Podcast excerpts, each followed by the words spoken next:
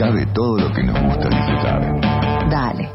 Afloja la tapa y saborea la tarde. El frasco. El frasco. Con Miletti y Valeria Weise.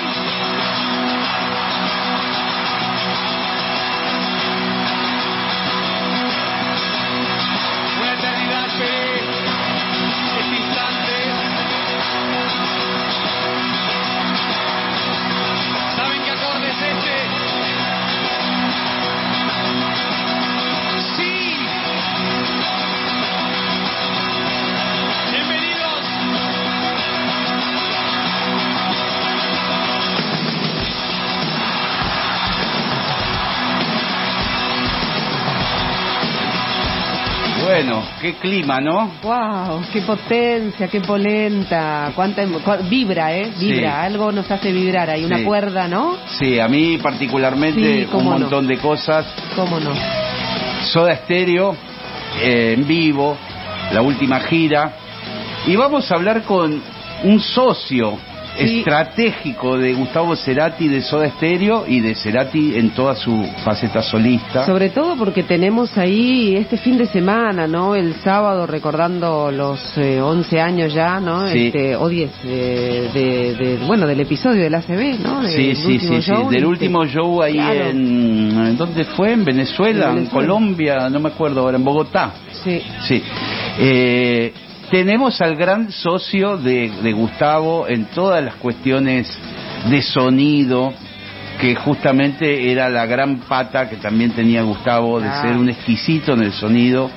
Y encontró desde, desde muy temprana edad un socio, es Adrián Taberna. Muchos decían el cuarto soda, con, Es mu- con mucha razón. Lo tenemos en línea. Adrián, ¿cómo te va? Hola, buenas tardes. Oh, buenas tardes. ¿Recién levantado? No, acostado todavía. Ah, bueno. Qué grande. Qué grande. Estábamos escuchando recién cómo, cómo sonaba Soda Stereo y cómo estabas vos ahí en la consola dándole rosca y rosca y rosca, ¿no? Y sí, eso fue una de las características que, que hizo que se destacara también Soda con respecto al, a las bandas del, del momento, ¿no? Sobre todo de pop o, o- o de ese, ese momento de la música tan especial. Vos sabés que el sábado estaba viendo de casualidad, vi la película de Queen, que, eh, o el domingo, no me acuerdo, en Canal 13, y hay una, hay, un, hay una escena cuando ellos van a Wembley que tienen que compartir con Paul McCartney, no me acuerdo, una cantidad de bandas infernales, Elton John, etcétera, etcétera, y hay, una, hay un plano donde se ve la consola y se ve una cinta aisladora roja que dice no, ¿viste? Eh, hay un límite en el máster del volumen que el manager de los Queen despega esa cinta y sube los potenciómetros para que Swing, eh, para que eh, Queen sonara más fuerte que los demás. Eso existe en la vida real, ¿no? Existía.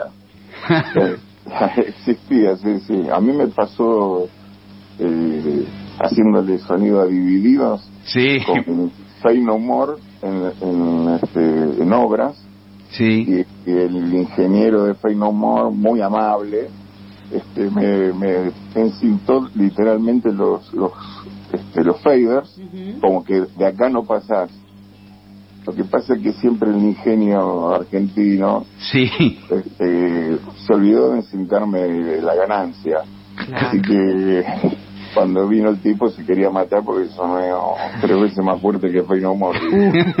porque eso es eso es una cosa que por ahí la gente no lo sabe, pero bueno, en los festivales donde hay eh, grandes estrellas, artistas consagrados, ellos quieren tener el máximo de la potencia, Claro. del sonido y de las luces y de toda la luminaria, todo. Todo. Y- y- y el tamaño del escenario, sí, eh, de todo, se, se limita eh, mucho a las bandas soporte Y hay una parte también que es un punto entendible, que quieren que cuando es el artista principal no esté todo roto. Claro.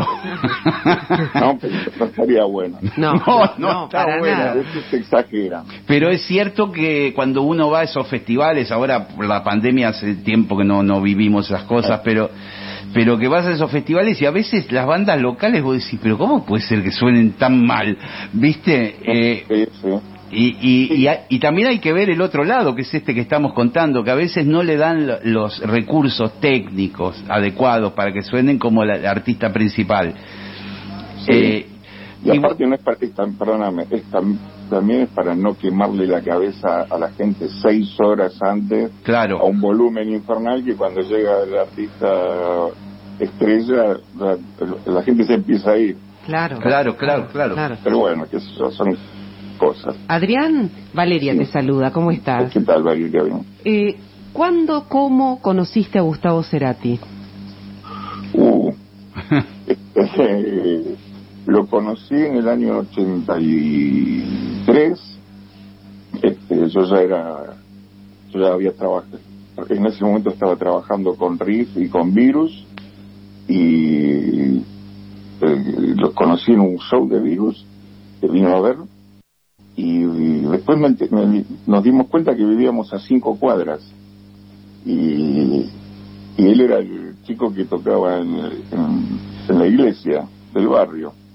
Así que este, lo conocía por referencia, nunca lo había visto personalmente y bueno, de ahí más nos empezamos a juntar, a escuchar música, algo, una, una actividad que, que no se hace más, ¿no? que no se hace más y que era era fantástico ponerte y todo el mundo mirando los bafles Claro, Eh, el cual, espectáculo era ese viste tal cual, tal no cual. había PlayStation no había pantallas de tele na- nada mi- mirabas Nada, el parlante internet, no había nada. y te sentabas y escuchabas un disco de un lado lo dabas vuelta todo el otro disco O el parlante o la tapa del disco, no mirabas otra cosa, ¿no? Adrián? También, también, también, también. O sea, de, de a ratos uno leía la información del disco y otra miraba o, O- cómo giraba el disco. Claro. O sea que lo conociste a, a Gustavo Cerati cuando todavía no, no, no era no, famoso ni, ni nada de soda estaba todavía en marcha, ¿no?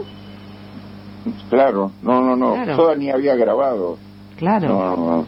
O sea, es más, tenían muy pocos shows en, en este, fiestas privadas, tampoco con público.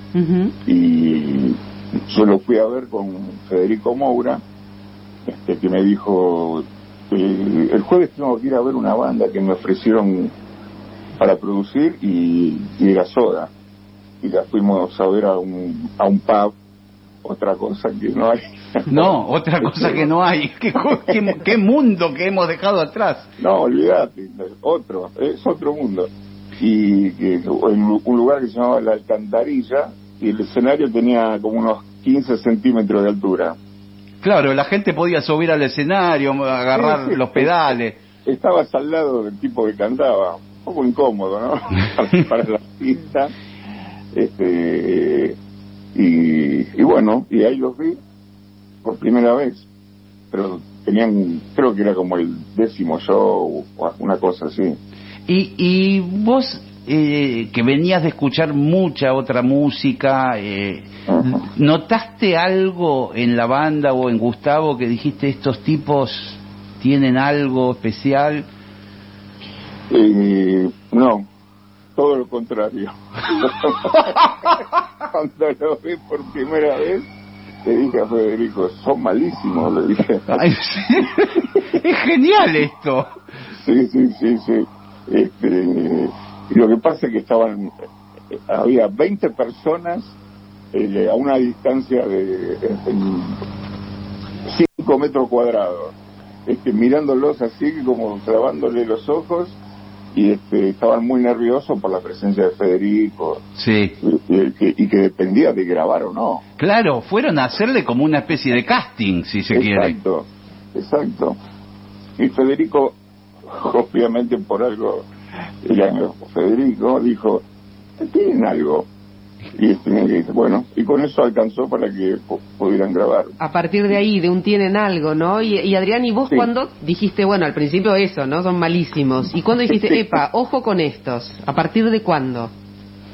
Bueno, eso después eh, ya vi como, bueno, yo los acompañé, grabé el primer demo, digamos, de todo el disco, eh, en unas condiciones muy precarias, y empecé a ver ahí un, un cambio de actitud, o sea, se pusieron como, bueno, eh, vamos a, no sé si a vivir de esto, pero lo vamos a hacer seriamente, que creo que hasta ese momento no, no lo tenían muy claro.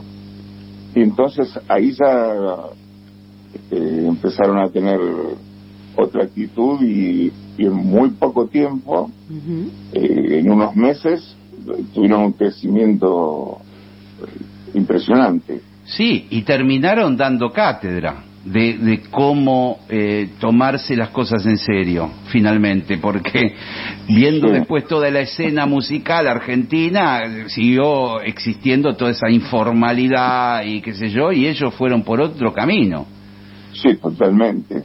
Mirá, yo, o sea, lo que digo que no me gustaron la, la- la primera vez que lo vi, es verdad, pero, este, tam- viste, yo venía de otro palo, de rock más cuadrado, pesado, Mm. papo, Sí, entonces es este, bastante cuadradito. sí, sí, Eh, que nos conocemos de esa época, sí. que, pero bueno, eso se pusieron, este, una de las cosas que me llamó la atención, que eh, creo que debe ser la primera banda en el mundo que tenía primero un videoclip que un, que un tema grabado, Ujú. disco. Claro. O sea, hicieron primero el, video, el videoclip de Dietético y lo hicieron con un demo. O sea, y de ahí en más encararon las cosas de una manera que yo no conocía. Claro, Eh. nadie conocía la- esa cuestión de la imagen, del video, eh, fueron los primeros en todo Revolucionarios ahí, claro. Sí, o sea, se, se miraron como en otro espejo, ¿no? O sea, no a lo que había eh, a su alrededor acá, sino que tenían como la cabeza puesta en lo que funcionaba en otras partes del mundo. Y un profesionalismo este, yo eso siempre lo recalco que nosotros y digo nosotros porque yo también ensayábamos de lunes a lunes. O sea yo nunca, nunca no conozco ninguna otra banda No, que- yo tampoco y y no y después sabes que eso se notaba, eso viste que vos a veces hay como un maquillaje en los grupos que mm, desde el sonido, desde la iluminación, desde el cierto repertorio que podés disimular eh, cosas. En el caso de ellos era los temas sonaban eh, increíbles como en el disco en vivo con los mismos sonidos, con las mismas... No se daba, eh, hablo principalmente de Gustavo, ¿no? No se daba el lujo de desafinar, por ejemplo, Mm. en ningún No. show. no No, no no era era imposible no no no o sea aparte eh, eh, ya te digo ensayábamos todos los días y no un par de horas seis siete horas mínimo y él cantaba todas las veces, ¿no? No es que esta me guardaba para, para, para llegar bien al show. Y después los shows, cuando teníamos shows eh, seguidos así, este, el tipo, yo me olvidaba. Yo ponía la voz en un, en un lugar y, y nada, ni, compre- ni compresor, nada, o sea, ningún maquillaje. Nada. No, no, no. Sí efectos porque nos gustaba la- el proceso, pero nada de, bueno, ni autotune, Nada. Ninguna cosa que, que mejorara su performance, sino que al contrario, lo que hacía era darle un, otra otra otro otro color pero no Adrián. no no con respecto a afinación ni na- no. nada di- dibujado, ¿no? Adrián estaba pensando, eh, eh, más allá de- del trabajo, ¿no? De, de compartir el trabajo, hay una amistad, eh, hermandad ahí de muchos años. Yo no sé si es fácil cuantificar cuántas horas o cuántos shows han estado juntos. Qué difícil, ¿no? Este, eh, me imagino el anecdotario debe ser eh, enorme, sí ¿no? Sí, porque pensá que estuvimos, yo con Gustavo estuve casi 30 años y aparte este, de una intensidad, eh, como yo siempre digo, estuvimos más tiempo juntos que con, con nuestras familias. Claro. Y porque viajábamos, comíamos, laburábamos, después preparábamos cosas, muy intenso, Sí. muy intenso. Hay, hay algunas anécdotas y, y características de lo que fue el- el- la explosión de Soda Stereo en Latinoamérica. Hay algunas que me han llamado la atención. Por ejemplo, situaciones donde se convocaba a la banda para lo que se llama la gira de prensa, donde tenés que ir a un país, suponte Paraguay o cualquier Mm. país, y van, van los músicos a la tele y hablan del disco. Y Soda Stereo iba con todos los equipos Sí, a hacer las giras de par- porque querían tocar en vivo Claro. en- eh, de repente Sí. en el programa de fulanito no sé del Tinelli de Paraguay el payaso Plim Plim. Sí. Sí, sí. armaban todo el show para tocar en la tele Sí, sí, porque una de las grandes virtudes que, que- que tuvo Soda es que mm, tocaba en cualquier lado, Literalmente, o sea, podía ser desde una escuela, desde una discoteca, bueno, en esa época se tocaba mucho en discotecas, en clubes de barrio, en teatros, en lo que sea, y en festivales, sin importar quién, quién estaba antes o después. Claro. O sea, fue mucho trabajo. Y aparte, yo creo que eso es una parte, me parece que un poco no muy reconocida en realidad. Porque, este, acá siempre se tiende a, a- a disminuir el, sí la, la cosa, ¿no? Sí, a, sí. a minimizar, ah, sí, claro, y con todo lo que tenían, no, con todo lo que hicieron. Sí es cierto por eso también te lo te lo comentaba porque a veces se hablaba livianamente desde Argentina bueno viste qué Mm. querés y y, y era infernal lo que hacían el, eh, realmente cuando uno ve en retrospectiva todo el camino que recorrieron eh, no hay una banda argentina que haya conseguido eso No, aparte, eh, con todo respeto, o sea, Soda le abrió la puerta a todos. O sea, inclusive a los a, a Charlie García, que ya tenía un carrerón, a Spinetta, a, a todos, todos vinieron después de Soda, a, a- o sea, salieron después de Soda eh, a Latinoamérica. O sea, hubo una ahí, este, en ese aspecto, eh, porque no- se conocía muy poco, ¿viste? Eran como solo para entendidos, los que conocían a Charlie en Colombia o en Sí, México. claro. Claro, Sí, es cierto. Y por ahí, a partir de menciones que hacía Gustavo en las notas o cosas así, aparecían periodistas que empezaban a interesarse, fans. ¿no? Sí, y aparte hubo en los 80, eh, la segunda mitad de los 80, digamos, este, y los 90, hubo un boom del rock en español, sobre todo del rock argentino que, que se desparramó por, por toda Latinoamérica. Claro. Y después hay montones de bandas mexicanas o colombianas, todas que se dieron cuenta que podían tener su banda y, y tocar y hacer sus canciones en español, que también era una, una cosa, estoy hablando del 86, 87, que las bandas que había hacían covers por, en otros países. Es verdad. Adrián, nos remontamos 11 años atrás, aquel 15 de mayo del 2010, ahí en el estadio de, de Caracas. ¿Estuviste ahí en aquel último show? ¿Cómo fueron esas horas? Sí, estuve obviamente en ese show y nada, Gustavo hizo un show bárbaro, estábamos muy contentos. muy Era el último, ¿verdad? Terminaban ahí. Eh, sí, Gustavo, nosotros volvíamos a Argentina y él se iba a España a hacer justamente promoción. Claro. Eh, eh, tenía así como un tour europeo para ir a promocionar Fuerza Natural, que, que había salido hacía unos meses, y era la idea para, para promocionar la, la gira que íbamos a hacer por Europa. Y, y él completó el concierto y, y después se descompensó. Fue así.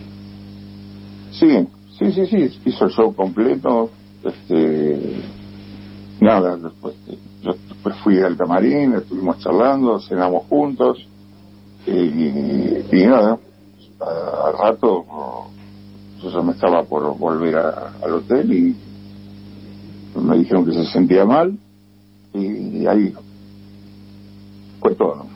Y fue todo en esa cosa que a veces también parece de una película de terror, ¿no? Sí. Porque eh, yo imaginaba semejante estadio gigantesco desconcentrando, la gente caminando por las calles y vos necesitando una ambulancia eh, y todo todo en contra, ¿no? Sí, este, eh, había una ambulancia en el lugar, había, nosotros tomábamos eh, muchas precauciones, eh, pero bueno, no, no alcanzó y tampoco, qué sé yo, nos tomó tan de sorpresa este, la situación que, que, bueno, no sabés qué hacer. Va, tampoco es que yo, o, no, o nosotros, la- los técnicos, los músicos, podríamos haber hecho algo. No, claro. O sea, No, no, no podés hacer nada y además ustedes regresaron ya al país. Eh, No, yo no. Ah, vos te quedaste allá No, yo me quedé con Gustavo. y, y no y no mejoraba. No, no, no. ¿Qué No, yo me quedé veinte y pico de días en, en Caracas. Qué difícil, Adrián, ¿no? Este, acompañar, eh, además en un Sí. país extraño, ¿no? Todo muy complejo. Te quedás ahí esos veintipico de días y, y después, bueno, esos largos cuatro años, ¿no? Este, con los partes médicos y demás y una sensación tremenda hasta el final de aquel 4 de septiembre, ¿no? Sí, sí, este, lo- para mí lo más fuerte fue el, el principio, digamos. Yo ya después, este, el 4 de septiembre, para mí es como, eh, lo siento así, fue el día de la liberación ¿viste? de él, porque no, hay los que lo conocimos, no, no podía, no, eh, no le podía estar pasando esto. Así que, qué sé yo, Claro. obviamente también uno nunca se puede preparar para, para semejante situación, pero yo lo sentí como que, bueno, sí, para estar como estaba, mejor que, que descanse en paz. Claro. Qué, qué, qué momento terrible, me acuerdo toda esa época. eh, y mi querido Adrián ahí firme, al pie del cañón. Y, y ahora cada tanto aparecen, obviamente, la importancia de la banda, de Gustavo también en particular, eh, mantiene toda esa actividad con distintos eh, movidas, estaba pensando en la música que tuviste que medio mezclar del Cirque du Soleil en aquel momento, hace Sí. unos años. Hoy por hoy con este fe- este show Gracias Totales que está suspendido Claro. momentáneamente, pero esa gira que se, se va a realizar, ¿verdad? Sí, sí, yo, este, sí es la idea, está reprogramado, eh, pero bueno, hay que ver cómo evoluciona en distintos, eh, bueno, mismo en nuestro país y también en, en otros países. Este, lo que vos decías, yo estuve haciendo, me llevó tres años casi hacer lo de la música para el du Soleil, porque Sí. fue otro, o también otra cosa totalmente diferente a todo, Ujú. este, o, o también otro mundo rarísimo, pero, pero genial por un lado, y este, y después lo de la gira de gracias totales, también yo no, eh, me, me tuvieron que insistir bastante para hacerlo, pero lo, lo iban a hacer igual, así hablando con gente interna me convencieron. Pero bueno, habíamos empezado la gira el año pasado, en febrero del año pasado. Todo todo vendido en todos lados. Sí.